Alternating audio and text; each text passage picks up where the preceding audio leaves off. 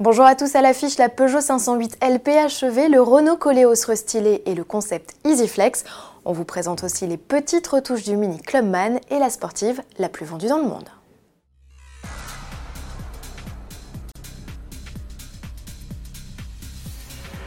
Du nouveau pour la 508L à l'occasion du salon de Shanghai, cette berline allongée de 10 cm et réservée au marché chinois gagne une mécanique hybride rechargeable. L'architecture devrait être identique à celle de la 508 PHEV présentée au Mondial de l'Automobile 2018 et annoncée chez nous pour l'automne prochain. Elle associe cette nouvelle venue en 1 litre 6 essence à un bloc électrique pour une puissance cumulée de 225 chevaux. C'est également en Chine que Renault a choisi de présenter son Coleos restylé. Pas étonnant, c'est sa meilleure vente locale. Rien de bien violent pour la deuxième génération du SUV qui s'offre juste de nouveaux boucliers. C'est sous le capot que devraient avoir lieu les changements les plus notables avec l'arrivée de moteurs plus efficients. On annonce déjà les 1,7 litre et 2 litres Blue DCI croisés chez son cousin technique, le Nissan X-Trail, a confirmé lors de la présentation du SUV européen le 23 mai prochain.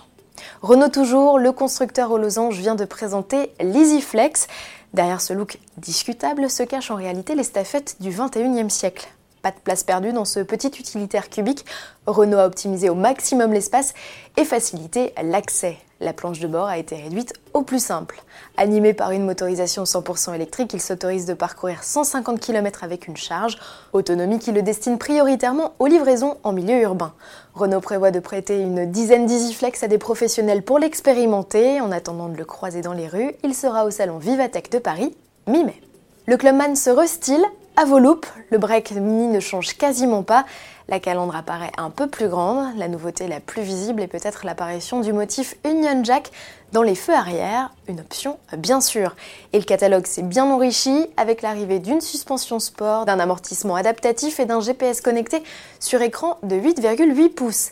C'est sans compter le catalogue de personnalisation, des selleries coloris et formes de jantes bien sûr. Sous le capot, on s'attendait à voir débarquer un bloc hybride rechargeable, c'est raté. Le Clubman conserve l'ensemble des motorisations connues avec des puissances comprises entre 102 et 192 chevaux. Tous les modèles sont dotés de série d'une boîte manuelle à 6 rapports à l'exception de la déclinaison Cooper SD de 190 chevaux. Cette dernière, tout comme la Cooper S de 192 chevaux, peuvent recevoir 4 roues motrices. A noter qu'un Clubman John Cooper Works est déjà dans les tuyaux. On se quitte avec le titre de sportive la plus vendue au monde. Pour la quatrième année consécutive, il revient à la Ford Mustang.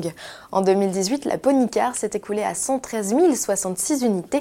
En comparaison, Porsche a vendu un peu plus de 35 911 sur la même période. Les États-Unis restent le marché numéro 1 de la sportive US. 7 modèles sur 10 y sont vendus. Cette distinction salue la carrière d'un modèle né il y a 55 ans et produit à plus de 10 millions d'exemplaires en 6 générations. À demain.